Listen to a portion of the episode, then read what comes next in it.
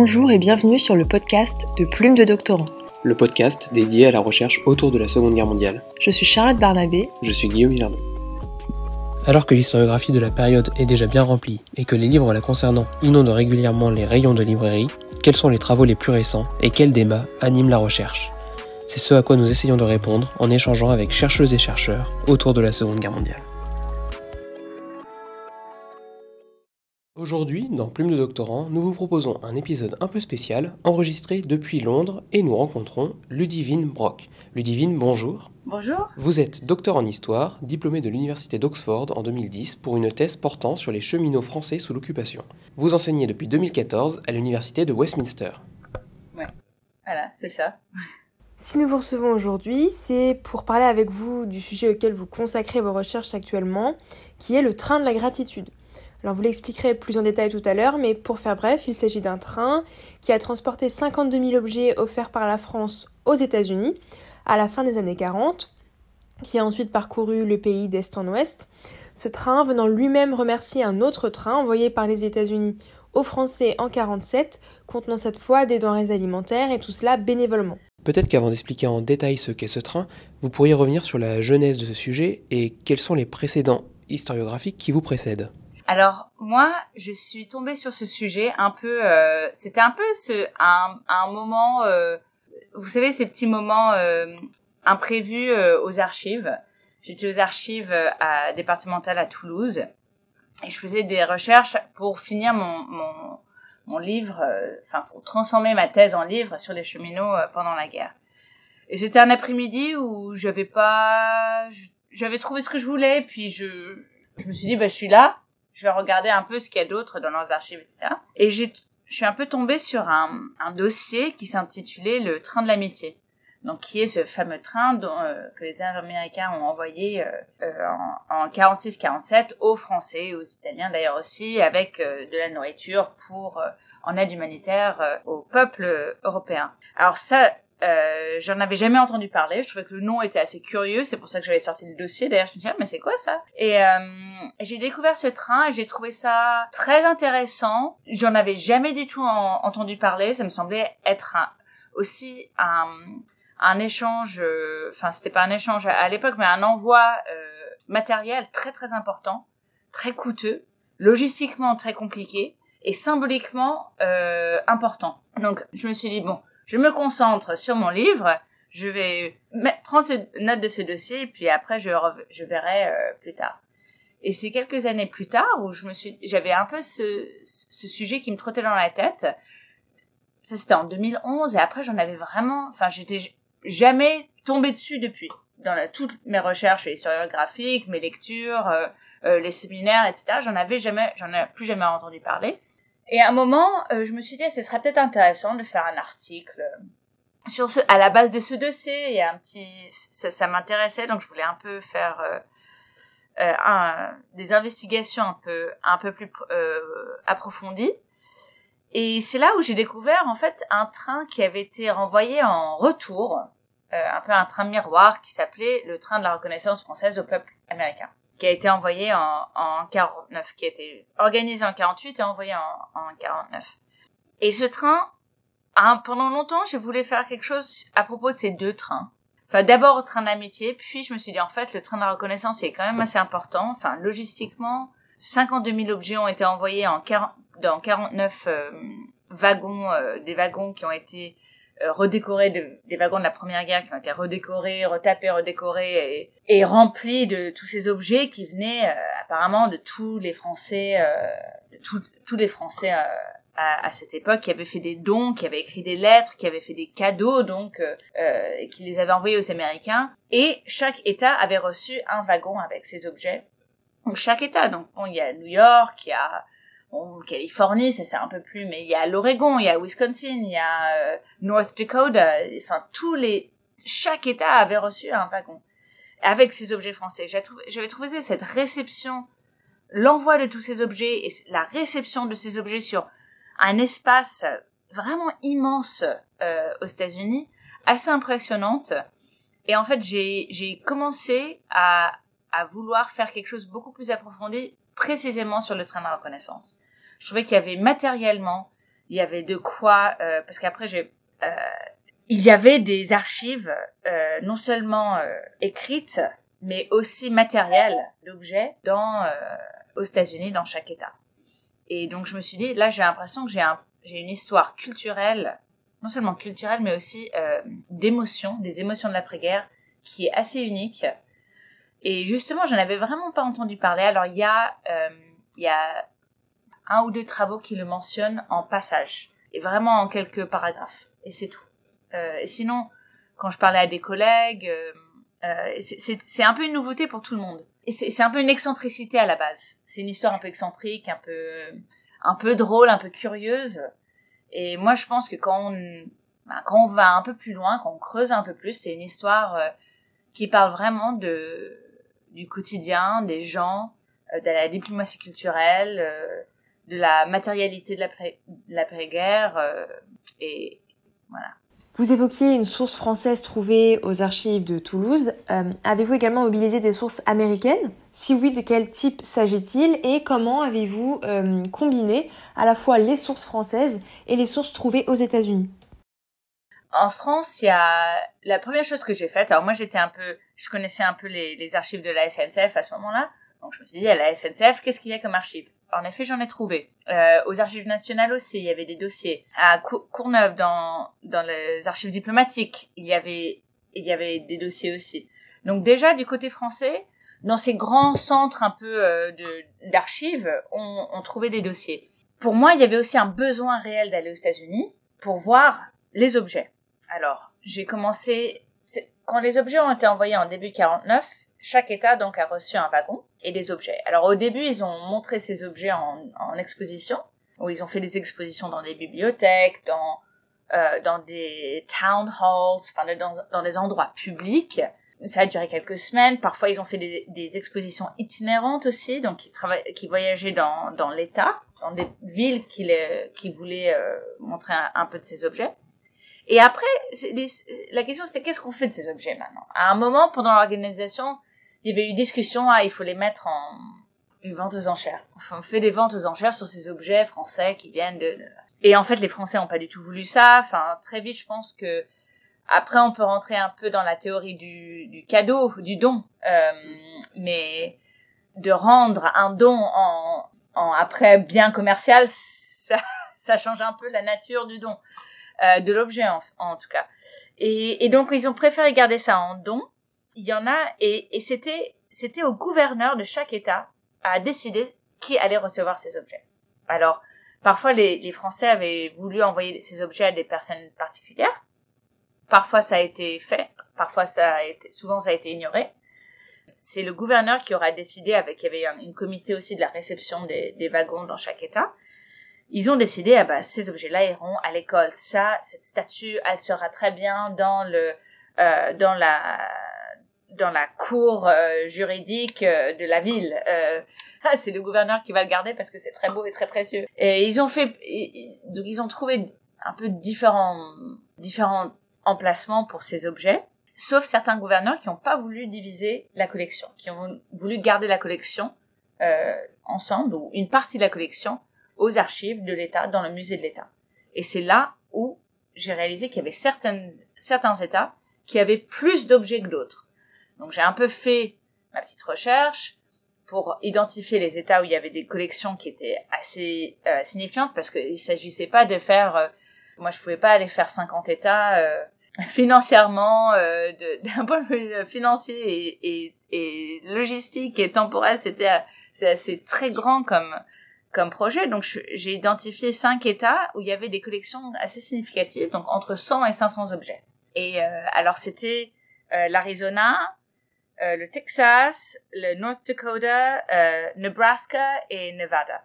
Et il y en avait d'autres, il y avait Caroline du, du Nord, euh, à New York il y en avait quelques-unes, au Vermont, au Maine. et je m'étais dit, je vais en faire cinq, je vais regarder cinq États dans, dans l'ouest des États-Unis et cinq États sur la côte est. On va faire un peu une division comme ça. Donc je suis allée sur la côte ouest, surtout dans le Midwest euh, américain en premier.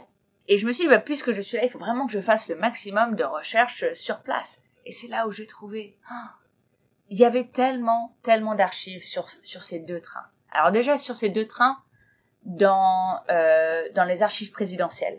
Euh, alors il y avait les archives, enfin il y avait le Truman Library à Independence, Missouri, où il y avait euh, beaucoup d'archives au sujet de ces trains. Et il y avait au LBJ en Texas euh, aussi des papiers, surtout de Drew Pearson. Et Drew Pearson, c'était l'organisateur du train de l'amitié. Mais puisqu'il avait, c'était un journaliste américain assez controverse qui avait une revue politique euh, nationale très connue qui s'appelait Merry Go Round. Euh, souvent, il aimait bien euh, remettre en question les décisions présidentielles, les décisions gouvernementales, etc. Et c'était lui qui avait eu cette idée à la base du train de l'amitié, donc il fallait vraiment que j'aille voir ses archives à lui. Mais aussi, puisqu'il a fait et le train de l'amitié, il avait été en charge de réceptionner le train de la reconnaissance. Et donc, il a beaucoup d'archives sur les deux trains. Donc, je suis allée voir ses archives, je suis allée voir les archives de Truman euh, au, au, Missouri. Euh, je suis allée voir des archives, les archives d'État dans chaque État où je suis allée, que je suis allée visiter. Euh, et c'est là où on voit qu'il y avait non seulement ces objets matériels, mais aussi une, un, beaucoup de, de correspondances sur la réception du train, énormément de, de lettres qui avaient été écrites au gouverneur de la part du public, euh, ou à Drew Pearson, ou à Truman à ce sujet. Et donc j'ai trouvé vraiment une, c'était extrêmement riche comme comme visite. J'ai fait trois semaines aux États-Unis, 17 archives différentes dans cinq, dans sept États différents. Et j'ai jamais pu vraiment finir ça parce qu'il y a eu la pandémie après. C'était en 2019, donc après j'étais un peu coincée. Mais ce que j'ai décidé de faire, ce que j'ai remarqué surtout, c'est qu'en fait les archives se répétaient un peu. Donc en fait j'avais fait 5-7 États. J'avais peut-être pas besoin d'en faire autant sur la côte Est. Euh, parce que ça, les choses se retrouvaient. Euh, donc j'ai décidé plutôt de saisir l'opportunité de la pandémie pour écrire aux archives départementales françaises et voir s'ils avaient des dossiers sur euh, sur le, le, le, train de le train de l'amitié, les trains de la reconnaissance. Et en effet, j'ai une dizaine qui m'ont répondu, qui m'ont très gentiment euh, scanné les dossiers. En général, c'est pas des, des dossiers très gros, mais c'est à chaque fois des dossiers très riches. Donc on voit par exemple dans ces dossiers un des, des, mythes un peu de ce train, c'est que, d'ailleurs c'est dans le titre, c'est le train de la reconnaissance française au peuple américain. On imagine une histoire entre deux peuples. Euh, et en tant qu'historien, je pense qu'on se, tout de suite, on, on soupçonne que c'est pas exactement euh, deux peuples entiers qui sont, qui participent à ce train. Enfin, on comprend ça assez vite. C'est pas, enfin, aux États-Unis, quand on voit que le train est encore commémoré euh, aujourd'hui, il y a beaucoup d'États qui ont remis en état d'ailleurs le, les, les, wagons et quand ils exposent le, les wagons, quand ils racontent cette histoire, c'est vraiment une histoire, c'est les, les Français de chaque coin de la France qui ont donné aux Américains pour les remercier pour la générosité américaine, pour le sacrifice américain, etc., etc. Et dans les archives françaises, ce qu'on trouve, c'est des lettres, par exemple, à la préfecture en disant, ben nous, on veut pas participer à ce train. C'est hors de question. Ça sert à quoi? Enfin, les Américains, ils sont, euh, euh, ils sont très riches. Euh, nous, on n'a rien. Enfin, à quoi bon, euh, à quoi bon donner, quoi? À quoi bon donner notre héritage? Eux, ils nous ont bombardés, ils ont détruit notre héritage, notre heritage, plutôt, plutôt mot anglais, euh, notre heritage. Alors nous, on va pas encore leur donner euh, ce qu'il y a de, de beau de, et bon et, et de, euh, de la France aux Américains. Donc, euh, c'est des, des archives très différentes à tous les niveaux où on trouve des des échanges entre les ministères, les gouvernements, les, les États, les, les gens ordinaires, les euh, énormément, énormément de revues de presse. Drew Pearson était un journaliste, mais connu, mais aussi très, il avait, enfin, un network incroyable. Enfin, c'était sur Twitter, là, ça explose. Euh, c'était vraiment, et quand, quand on voit ça, la correspondance, donc chaque fois qu'il rentrait dans un, euh, enfin, et pour le train de l'amitié et pour le train de la reconnaissance, il planifie l'arrivée des wagons, le passage des wagons, mais au détail près. Il fait des listes de gens à, connecter, à contacter dès que le train est de passage, euh, euh, des gens de la presse, euh, de l'État, des institutions, euh, des, des élites, des journalistes. Enfin, c'est vraiment des Hollywood. Enfin, vraiment de.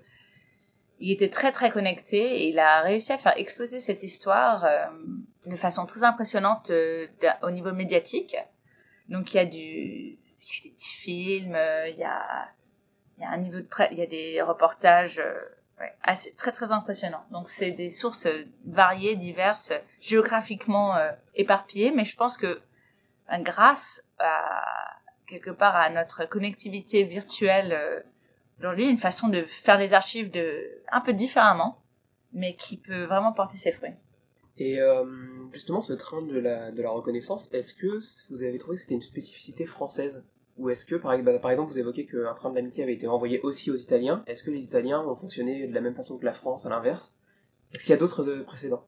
Alors, ce qui est intéressant, ce qui, moi, c'est quelque chose qui m'a très vite intéressé, c'était de réfléchir à une idée d'une reconnaissance qui va vraiment au-delà du cas euh, français. Ce qui m'a vraiment intéressé, c'était de d'essayer de trouver d'autres moments de reconnaissance. Et en fait, il y avait des, des choses qu'on savait, que moi je savais, je pense en, en tant qu'historienne, je savais déjà, mais je pense que généralement on, on, comprend bien aussi. Par exemple, la reconnaissance belge aux Américains, euh, aux, aux, Anglais euh, après la Première Guerre mondiale. Ça, c'est assez connu. Les Belges ont, ont envoyé des sculptures euh, pour euh, pour remercier. Il y en a une à Londres ici d'ailleurs.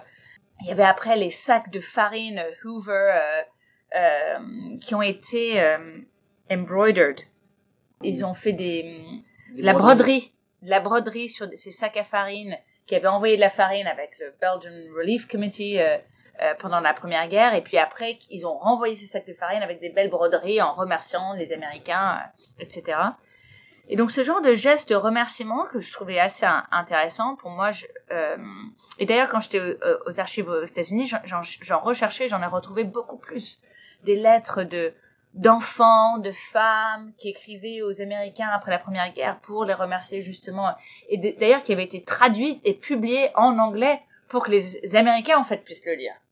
C'est ça l'idée quelque part, c'est que eux voient la reconnaissance de des Belges.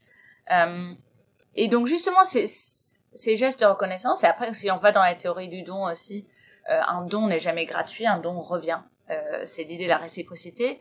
C'est peut-être un peu triste enfin c'est peut-être un peu triste de, de dire ça mais en fait c'est justement cette cette réciprocité qui fait le lien social. Parce que le don c'est à la base c'est une idée de créer un lien de créer et renforcer un lien social. Euh, et c'est vraiment ce cycle de donner et de recevoir un remerciement matériel ou immatériel qui est euh, qui permet ce, ce lien social euh, qui est fondamental enfin c'est et, et, dans le cas de, du train de l'amitié, la, euh, donc le train d'amitié est envoyé en France, mais aussi en Italie. Après, il y a, enfin, l'aide humanitaire américaine explose en Europe de l'Ouest euh, après la Seconde Guerre mondiale, donc il va à plusieurs endroits. Et il y aura beaucoup de marques de, de remerciements. Mais les Italiens, par exemple, ce qu'ils font, c'est ils envoient, ils filment le, le, déjà la, la, joie des Italiens euh, à recevoir ces dons de l'amitié de, des Américains euh, ils font un film qu'ils donnent aux Américains. Après, ils leur, ils leur ont donné, offert quelques statues en remerciement aussi. Enfin, quelque chose d'un peu normal, quoi. Mais 49 wagons. Avec 52 000 objets. Qui vont dans chaque État. Dans chaque capitale. Qui vont à Lincoln, Nebraska. Enfin, Lincoln, Nebraska, c'est, c'est pas là où il y avait des expositions itinérantes à la fin du 19e, euh, début du 20e siècle. C'est vraiment, c'est vraiment unique. Et, enfin, d'un point de vue financier, d'un point de vue logistique, c'est une organisation euh, qui est sans, sans précédent. C'est effectivement une entreprise euh, gigantesque. Pourriez-vous nous préciser qui en France est à l'initiative de cela et comment concrètement euh, ce projet s'est-il organisé? Le train est organisé par deux cheminots en fait, qui, sont, qui ont des, des, des, des, positions de dirigeants dans la dans la SNCF et qui sont aussi euh, qui ont des rôles importants dans la fédération euh, euh, nationale des cheminots euh, anciens combattants qui sont des euh, qui sont à la tête de justement l'association d'anciens combattants euh, des des cheminots de, du chemin de fer français Louis Cast et André Picard alors il semblerait que l'idée vient d'André Picard qui était qui faisait partie aussi de des projets culturels euh, et publicitaires de la SNCF. Donc il y avait un peu peut-être l'habitude de l'idée de se de présenter de une, une, certaine version, une vision euh, euh, au public. Et, euh, et Louis Cast qui lui vraiment dans la correspondance avec les ministères est, est plus présent. La première lettre hein, que je trouve en, en, décembre 47 est signée de lui, qui fait partie d'un petit comité. Il y a un petit comité du train de la reconnaissance, et, et c'est lui qui est en tête, et André Picard est, est là aussi. Je pense qu'il y a eu dû avoir beaucoup de discussions entre entre deux pour vraiment élaborer élaborer l'idée l'idée du train. Et ce qu'ils vont proposer, c'est qu'ils vont proposer au, ministère des Affaires étrangères de justement euh, supporter cette idée, de donner leur euh, leur OK pour euh, aider à, à communiquer avec les Américains, à organiser avec la SNCF euh, et, à, et avec les, les préfectures, tout ça, de, de, de, tout combiner. Et, et en fait, ça c'est souvent la, la diplomatie culturelle, c'est c'est assez normal que ce soit que ça vienne d'une idée de civil euh, que qu'elle a justement en fait le fait que ce soit des, des civils qui font qui sont à la base de l'idée ça ça ça ça donne au geste une authenticité euh, que qui peut pas exister si c'est un geste d'un état à un état de gouvernement à gouvernement quand ça vient du peuple c'est tout de suite le ça semble plus authentique ça semble plus authentique, exactement. Et donc justement, on se demandait comment est-ce que les, les objets sont sélectionnés. Est-ce comment est-ce qu'on sélectionne les donneurs et les objets en eux-mêmes en fait? Comment est-ce qu'on choisit ces 52 000 objets? Parce y en a du nombre. oui, il y, en a du nombre. Et euh, alors, à la base, Louis Casse, dans sa, sa correspondance, l'idée c'est vraiment, il faut envoyer le, ce qui est un peu de plus, plus beau et de plus fort de la France, ce qui est le charme des régions. Et là, on pense vraiment à, à une relation, il faut penser aussi à une nouvelle dynamique entre les États-Unis et la France, de l'après-guerre qui est celle que d'une France quand même très dépendante des États-Unis, ce qui ne fait pas très plaisir. Très dépendante économiquement, euh, militairement et politiquement des États-Unis, mais qui cherche, qui, qui n'a pas non plus perdu perdu l'envie de, de montrer sa supériorité à elle, une supériorité culturelle et de retrouver sa grandeur. Et en, en, en faisant appel vraiment aux gens de donner ce qu'il y a de, de, plus beau et de plus charmant de la France, qui est le meilleur de la France en fait, euh, de vos régions, de des vases, des céramiques, euh, euh, de la littérature, euh, euh, vraiment ce, ce qu'il y a de mieux, c'est chercher à, à, à former une idée, une certaine idée de la France. Alors les donateurs ne sont pas au début, c'est l'idée c'est que les gens donnent. Donc après il y a des réseaux, il y a plusieurs réseaux euh, par lesquels ça, ça passe. Les, les réseaux des associations pour les anciens combattants semblent avoir été contactés beaucoup pour euh, essayer de, de, générer des donations. Et c'est important parce que il y a une rencontre entre euh, les Américains et les Français qui se fait militairement pendant la Première et la Deuxième Guerre mondiale. Et donc il y a beaucoup justement de, de ces associations-là qui vont faire leurs dons, pas seulement au nom de train, du train de l'amitié, mais aussi au nom du moment de la libération pendant la Seconde Guerre mondiale et du moment de la rencontre en 14-18.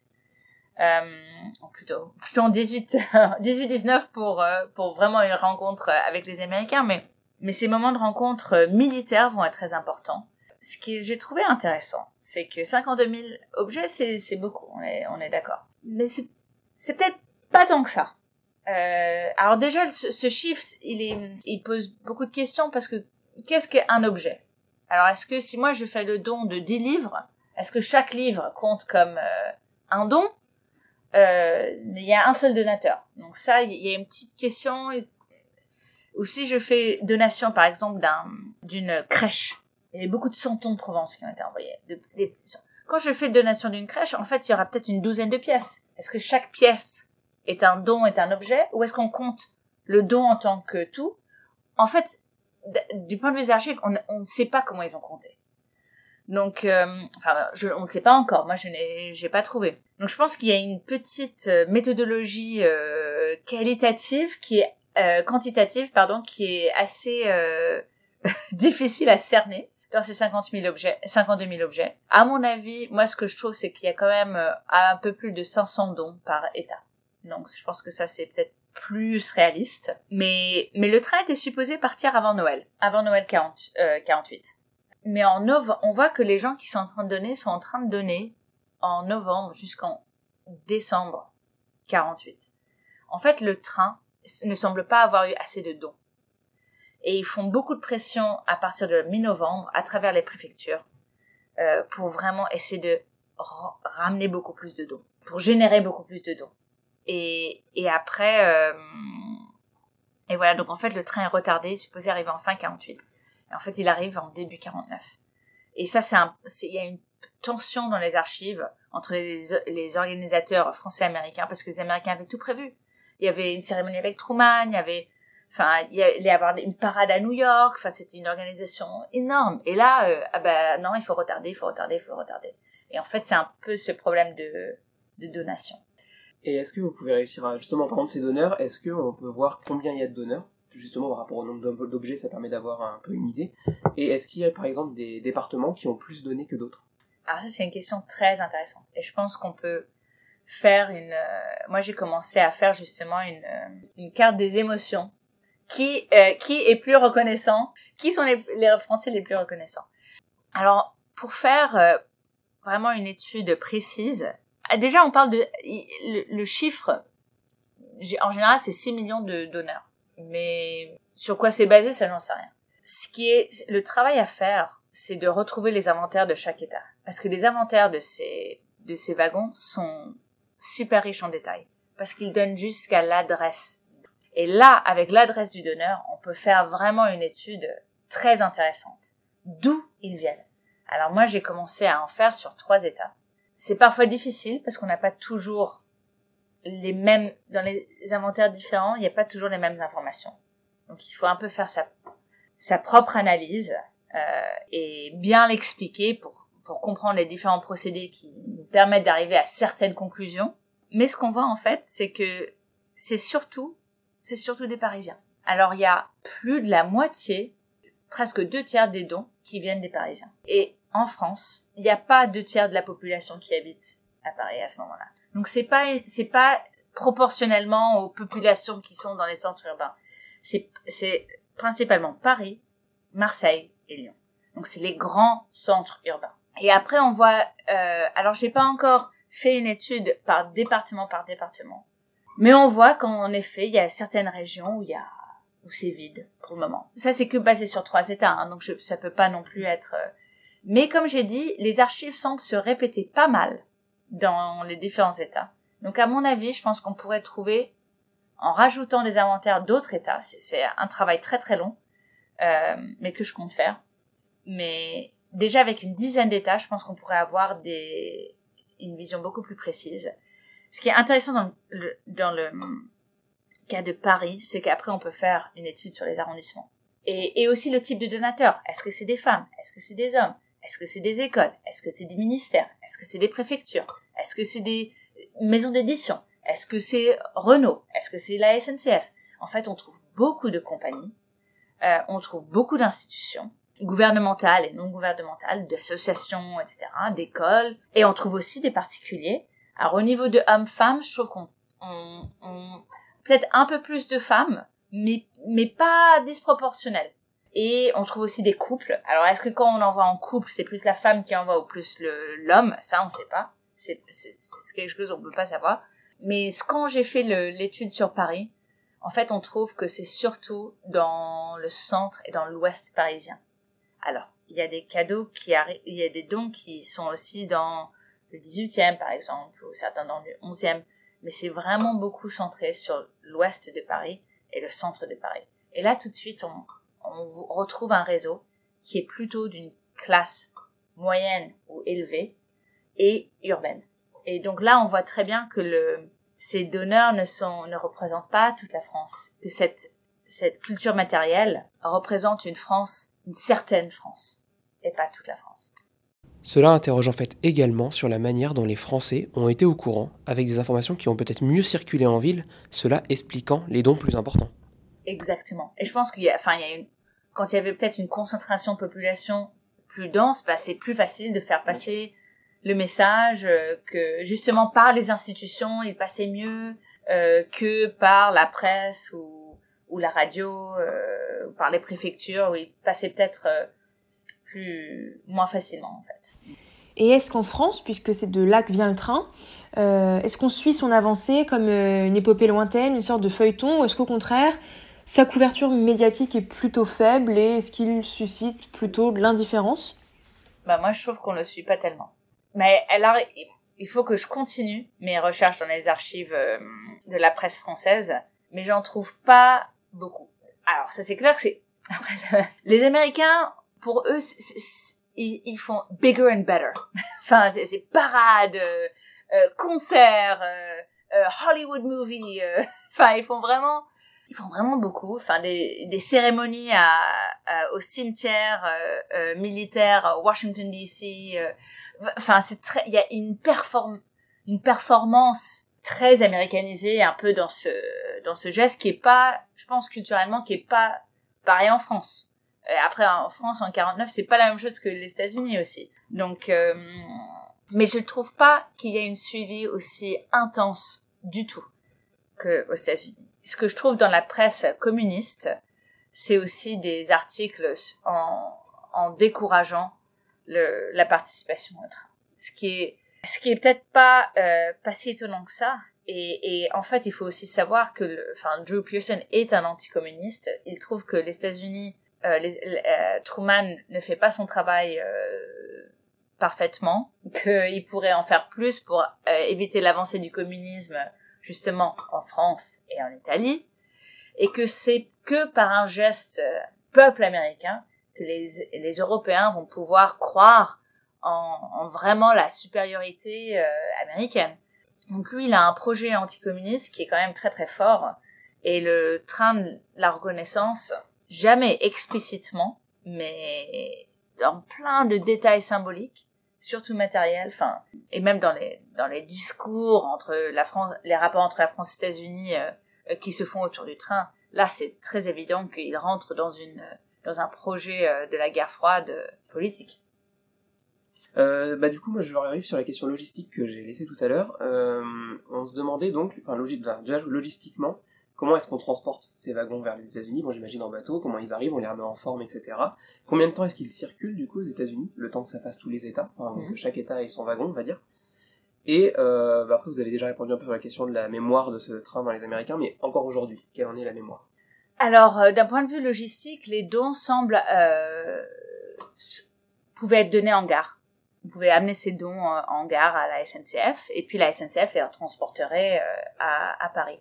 Après, il y a une photo absolument sublime où on voit les wagons qui ont été redécorés, qui, il y a le tricolore qui passe à côté, il y a marqué train de reconnaissance française, et puis il sort de la gare Saint-Lazare, et puis c'est le matin, il y a la brume, il y a le brouillard, une photo vraiment très très puissante. Donc en fait, le, les dons se, se, se font là. J'ai l'impression qu'ils se ils sont mis dans les dans les wagons à ce moment-là. Ils sont rassemblés et mis là. Ils sont partagés aussi. Alors par exemple, Renault, il donne énormément de voitures, de petites voitures à remonter. Euh, et, et, donc chaque état va en recevoir plein. Et en fait, donc on retrouve souvent dans chaque, quand il y a ces dons en, en exemple multiples, ils les répartissent plus ou moins, j'ai l'impression, ils essayent de les répartir. Parfois, ils y arrivent pas.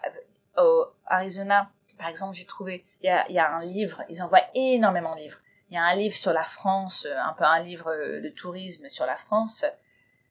Il y a une centaine d'exemplaires euh, en Arizona. Et je l'ai retrouvé dans deux autres États. Est-ce qu'il y en a eu à chaque fois des centaines d'exemplaires dans chaque ça je j'arrive pas à savoir mais à un moment mais je pense que néanmoins ils ont ils ont essayé de, de répartir de manière plus ou moins euh, égale le type de dons qu'ils qu'ils recevaient. Alors après c'est amené euh, au Havre et c'est transporté là sur le Magellan, euh, un gros paquebot qui arrive à Weehawken qui est le port juste en face de Manhattan euh, le 3 février 1949. Euh, Et là, les, chaque wagon, ils, ils sont levés avec une grue, ils sont transportés, ils sont mis sur des camions. Et là, ils vont, euh, ils, remontent Fifth Avenue à New York, il y a une parade. et après, ils vont être transportés en, train. Euh, les trains américains, de ça, c'est des wagons de la Première Guerre, donc ils sont très, ils sont plutôt petits. Alors, les Américains vont adorer dire ça les petits trains, les petits wagons, des petits Français avec leurs petits dons. Enfin, le mot little, euh, inconsciemment, ils comprennent bien qu'il y a eu un changement de dynamique, de dynamite, euh, de dynamique euh, euh, politique en, dans la transatlantique. Et ils sont, ils sont transportés. Il y a certains trains qui vont plutôt vers, alors ils vont être dispersés. C'est pas comme s'il y avait un train qui fait tous les États. C'est les wagons sont divisés entre régions en fait. Ils vont être déposés au fur et à mesure. Donc il y a un planning très très strict et il y a un comité euh, français qui accompagne le train d'ailleurs et qui lui aussi se divise. Donc il y en a certains qui vont aller dans le sud, il y en a d'autres qui vont aller dans le nord, il y en a d'autres qui vont dans le Midwest. Euh, et ils accompagnent ce train et à chaque euh, et en général ils font plusieurs villes et ça, c'est pendant deux semaines. Il y a deux semaines, entre le, à peu près le 4, 5 février et euh, le, le 20, 25 février, où, où chaque État va recevoir son, son wagon. Et puis après, j'ai l'impression qu'ils sont en exposition itinérante ou fixe jusqu'à l'été 49. Et puis après, c'est le temps de remballer. Alors, qu'est-ce qu'on va faire avec ces wagons? Euh, Parce qu'ils sont, enfin, ils sont bien jolis, mais ils sont un peu encombrants. Et alors, les dons, décident, c'est comme j'ai dit tout à l'heure, c'est les gouverneurs qui vont décider ce qu'on va en faire. Et puis les wagons, ben, il faut les mettre dans un endroit où on peut les mettre. Et parfois, ça va être dans un, à côté du musée national, euh, du musée de l'État. Parfois, ça va être dans le musée de Railway Museum euh, ou dans un musée militaire euh, dans cet État. Et il y en a qui vont, il y en a beaucoup qui vont détériorer en fait. Très vite, cette histoire, elle va. Sur le coup, les Américains, je pense, sont très, sont assez enthousiastes de cette idée. Euh, ils aiment beaucoup. Et puis en plus, il fait un temps mais horrible. Il neige dans, partout. Euh, ils ont très très froid et donc parfois ça, ça ça a un effet sur le nombre de personnes qui viennent accueillir le convoi quand il vient quand il arrive dans la ville dans, dans la capitale de chaque état. Mais quand même, je trouve qu'il y a beaucoup d'enthousiasme. Après, au début des années 50, les relations entre la France et les États-Unis sont un peu moins bonnes et ça se... et puis les wagons ils sont un peu oubliés. Il y en a énormément qui vont juste euh, un peu pourrir sur le dehors, ils sont exposés au, en plus à un temps euh, assez drastique dans certains États des États-Unis, donc ils se détériorent assez vite. Et c'est dans les années 80, je trouve qu'on revoit un renouvellement d'intérêt. Et ça, c'est pour célébrer le bicentenaire de la Révolution française. Et aussi pour, euh, je crois qu'il y a des, un projet dans les années 80 autour de la Statue de la Liberté, de commémorer le don de la Statue de la Liberté. Euh, et ils veulent en profiter pour peut-être créer des, une histoire qui est plus basée sur a state focused history, une histoire basée sur vraiment leur état. Parce que ces wagons sont intégrés dans une histoire de l'État et le don militaire euh, et humanitaire que ces États ont fait. Donc le Nevada, l'Arizona, et puis ils ont des identités très fortes euh, aux États-Unis. Et donc ils commencent à intégrer un peu cette histoire d'État qui est distincte de l'histoire nationale des États-Unis et là, aujourd'hui, il y a un renouvellement qui est assez intéressant. Beaucoup d'amateurs euh, historiens qui sont fascinés par cette histoire. Alors, ils sont souvent, souvent liés, d'une manière ou d'une autre, aux associations de vétérans américains. Il y a une association particulière qui s'appelle The 48 Alors, eux, ils font partie de la American Legion. Ils faisaient partie de la American Legion, mais c'était une branche spéciale qui était arrivée en France en 18 et qui avait voyagé, des vétérans qui avaient voyagé dans les wagons 40 hommes, 8 chevaux, qui sont justement ces wagons qui, qui retournent et qui reviennent remplis de dons. Et eux, ils, adoptent un peu euh, ces wagons-là souvent. Ils essaient de, récolter des fonds pour les rénover, pour les remettre en état, pour raconter cette histoire au public. Euh, et, parce qu'ils ils le lient beaucoup à leur histoire euh, des Américains qui sont partis à la guerre en, en, en 18 c'est vraiment lié aussi autour d'un sentimentalisme militaire américain qui est quand même assez, assez important. J'ai l'impression qu'à l'inverse des États-Unis, cette, cette aventure reste assez méconnue en France encore aujourd'hui. Oui, je pense que je sais pas pourquoi. J'ai l'impression qu'on est qu'en France, on est peut-être moins intéressé de se souvenir de cette reconnaissance que. En fait, quand on pense au cycle du don, la, reconnaissance, qu'est-ce qu'elle permet? Elle permet à, mettre en valeur le donateur et la reconnaissance c'est quelque chose qui est assez qui peut être assez humiliant. Recevoir un don peut être assez humiliant, peut être difficile. Dire merci, c'est une question d'honneur, certes, c'est une vertu morale de, de savoir dire merci. Mais ça n'apporte pas la même gloire sur le sur celui qui a reçu que sur celui qui a donné. Et donc cette histoire, elle, elle marche aux États-Unis parce qu'elle met justement en valeur les Américains. Et dans tous les, toutes les plaques autour des, des wagons, c'est vraiment euh, ah, les Français ont été tellement reconnaissants de la générosité et la grandeur américaine. C'est une histoire de la. Et un objet aussi, ce qui est intéressant, c'est quand on pense un peu à l'étude, l'étude des objets, l'étude matérielle, c'est c'est qu'un objet est muet et ne peut rien dire. On peut on peut y, y mettre un peu l'histoire qu'on veut. Et donc, à travers ces objets, les Américains arrivent quand même à mettre leur histoire. Euh, et en France, après, il y a, y a, quand même beaucoup de d'échanges avec les les Américains par rapport à la libération. Il y a des cérémonies qui sont tous les ans, des cérémonies pour euh, se commémorer un peu cette amitié franco-américaine qui se fait à un niveau très local, très régional. Mais mais au point de vue, je pense national, ça attire moins. Moi, je voulais à la limite que vous reveniez sur la. Vous avez beaucoup évoqué la notion de diplomatie culturelle. Hmm. Est-ce que pour nos auditeurs, justement, on pourrait revenir dessus? Bah, diplomatie culturelle, c'est le soft power. Hein. C'est, c'est à travers créer des liens internationaux à travers euh, la culture, donc l'art, la littérature, euh, les, des échanges intellectuels, académiques. Alors ça, ça se fait entre la France et les États-Unis depuis la fin du 19e siècle. Mais c'est dans des cercles, des cercles très, très élites. C'est pas à Lincoln, Nebraska qu'on va trouver qu'un intellectuel français va venir euh, faire raconter ses dernières recherches. Ça se passe à New York, euh, ça se passe euh, en Californie, ça se passe à, à Chicago, à Detroit, mais, mais vraiment dans des cercles particuliers. Et c'est aussi une culture, une diplomatie culturelle franco-américaine qui ne marche pas forcément très bien. Euh, les rapports franco-américains sont les plus efficaces d'un point de vue économique euh, et politique. D'un point de vue culturel, il y a pas, il y a moins en commun. Un étudiant américain au début du XXe siècle a plus de chances d'apprendre l'allemand que d'apprendre le français. Donc il y a plus une affinité culturelle avec l'allemand en général. Et là, ce qui est intéressant, c'est que c'est une, c'est cet échange donc culturel, enfin un échange d'objets, une, exposition donc qui prend avec euh, la participation des ministères et du gouvernement et des États. Donc tout, on, on y retrouve un peu les, les, les mêmes personnes, les mêmes structures, mais des audiences très très différentes et, et des objets très différents parce qu'on trouve des petits santons de Provence, on trouve oui il y a, y a, des choses qui sont de valeur mais il y a beaucoup de il y a des poupées, il y a il y a des petits bouts de des, mouchoirs euh, brodés, il y a il y a ces petites voitures euh, à, à remonter.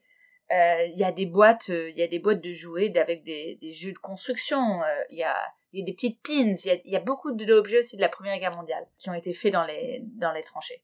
Trench art en anglais, ouais. D'air de tranchées c'est c'est des c'est une matérialité française et un échange euh, diplomatie culturelle qui qui utilise un peu une nouvelle euh, type un nouveau type d'objet. Est-ce que ça s'inscrit pas aussi dans des enjeux profonds qui sont en fait liés aussi à la guerre froide? Et justement dans un moment où diplomatiquement c'est euh, les États-Unis cherchent à raccorder la France dans leur euh, enfin de leur côté en sachant qu'en plus en France il y a vous l'avez évoqué un parti communiste qui est assez fort et qui apparemment cherche à dissuader les gens de donner à ce train. Alors dans, pour la diplomatie culturelle à la, dans les années, la fin, enfin, à partir du milieu des années 40, c'est clair pour les Américains, il y a deux trucs qui sont très importants. C'est de, de, de rebâtir l'Allemagne de l'Ouest et aussi de rebâtir la France économiquement, parce que c'est que si elle est rebâtie économiquement qu'elle pourra être alliée politiquement avec les États-Unis. En fait, ils comprennent les deux choses comme, euh, euh comme ensemble et, et d'ailleurs toute cette reconstruction dans, dans l'Europe de l'Ouest coûte très très cher. Et les Américains, le peuple américain, en même temps, lui, ce qu'il entend comme discours en 45, 46, 47, c'est nous, il faut qu'on rebâtisse l'Europe. Alors vous, il faut que vous serrez la ceinture, vous essayez de manger moins de viande, on fait euh, fait plus de rationnement, on fait plus attention, parce que nous, il faut qu'on donne à l'Europe de l'Ouest pour qu'elle se rebâtisse. Alors les Américains ne comprennent pas, ils sont furieux, c'est normal. Enfin, c'est un discours qui, qui, je pense, ne plaît pas énormément à tout le monde. Ils disent, mais qu'est-ce qu'on va faire à donner? On leur a déjà tellement donné, nous, nos fils, nos pères, nos, frères sont déjà morts euh, en, Europe. Et en plus, ils nous disent jamais merci. Ils sont les, les ungrateful, ça c'est déjà dans le, vocabulaire américain, euh, les ungrateful French surtout. Euh, les Français ingrats, De Gaulle il est insupportable, etc. Donc pourquoi est-ce qu'on donnerait? Et en fait, l'idée de Pearson, c'est de rallier le peuple américain au plan Marshall C'est vraiment pour que, c'est pour que eux, les, les Américains, soient plus en support de cette aide humanitaire, économique et politique à l'Europe que de, qu'il fait le, le train de l'amitié. Et c'est pour ça aussi qu'il organise ce train de la reconnaissance aussi visuellement, c'est pour montrer aux Américains que les Français, ils remercient. Parce qu'il y a un train, d'ailleurs, personne en parle en 47, il y a un train, euh, il n'y a pas un train, pardon, il y a un, un paquebot euh, soviète, euh, russe, qui arrive à Marseille en avril 46, et où les Français organisent une petite euh, célébration, avec concerts, euh, petites festivités, etc., locales au port de Marseille. Et Pearson dit, attends, on remercie, ils, organisent des remerciements pour les Russes, et il faut, il faut qu'ils remercient les États-Unis de manière visible. Et voilà. Et les Français de leur côté aussi. Je pense que les Français qui participent à ce train, pour beaucoup, d'un point de vue politique, sont plutôt chrétiens démocrates et qui veulent un rapprochement avec les États-Unis. Et ça se voit aussi dans les objets qu'ils envoient. Par exemple, ils envoient énormément d'objets qui symbolisent cette amitié franco-américaine qui, qu'ils essaient d'enraciner dans des principes de liberté, euh, égalité, justice, euh, la République. On a été ensemble pendant la Révolution. Euh, on vous a donné cette liberté. On est les mêmes en fait. On pense les mêmes choses. On a les mêmes. Et dans tous les discours, c'est ça. C'est autour des valeurs politiques. nous sommes les mêmes. Tous ces rappels. Il y a beaucoup de hum, photos de, de Lafayette par exemple qui sont renvoyées aux États-Unis pour ah, mais nous, nous, on vous a aidé pendant la révolution américaine avec nos, nos principes et nos valeurs et on a, voilà, on est la même chose. Donc je sais pas si ça, a trop répondu à... si, si. On voit qu'il y a donc plein d'enjeux, que ce soit euh, diplomatique ou mémoriel autour de, de ce train. Donc, euh, pour terminer, une dernière question. Est-ce que vous projetez peut-être une publication à la suite de ce travail de recherche? Et euh, où, enfin, combien de temps vous donnez-vous peut-être encore si, euh, si vous avez une deadline ou pas du tout Ouais, alors j'ai, plusieurs projets de publication. Là, j'en ai peut-être trois, trois, oui, trois qui sortent. J'ai deux. en fait, ça m'a permis de faire des, des travaux collectifs. un sur la culture matérielle et un sur française et un sur la sur le principe de la reconnaissance euh, dans les relations transatlantiques. Et donc je, je publie dans ces deux projets que j'ai découvert des collègues. Enfin c'est vraiment super. On a fait beaucoup de de, sur de longues périodes, on a échangé euh, dans des workshops surtout virtuels en, en 2020-2021. Et, euh, et après aussi un, peu dans les, avec des collègues en, en international relations, euh, justement euh, à travers de cette idée de diplomatie culturelle et de politique des émotions euh, qui qu'on voit émerger dans, dans ce cas de reconnaissance d'après-guerre. Mais après, sinon, j'ai aussi un projet de publication pour juste, juste ce train, plus précisément, euh, un livre qui s'appellerait peut-être Merci. Je pense que les, maisons d'édition, ils aiment bien les, titres à un mot. Mais voilà, mais ça, c'est pour peut-être dans, dans peut-être dans trois ans. Il faut, il faut avoir le temps entre, entre tout ça. Et eh ben on aura hâte de lire ce projet qui est riche en questionnements en tout cas et en, et en apport. Bah, merci beaucoup en tout cas. Euh, merci à vous. Merci à toutes et à tous d'avoir écouté le podcast de Plume de doctorants, réalisé et présenté par les doctorants en Seconde Guerre mondiale du laboratoire Estémé. Nous nous retrouvons le mois prochain pour un nouvel épisode.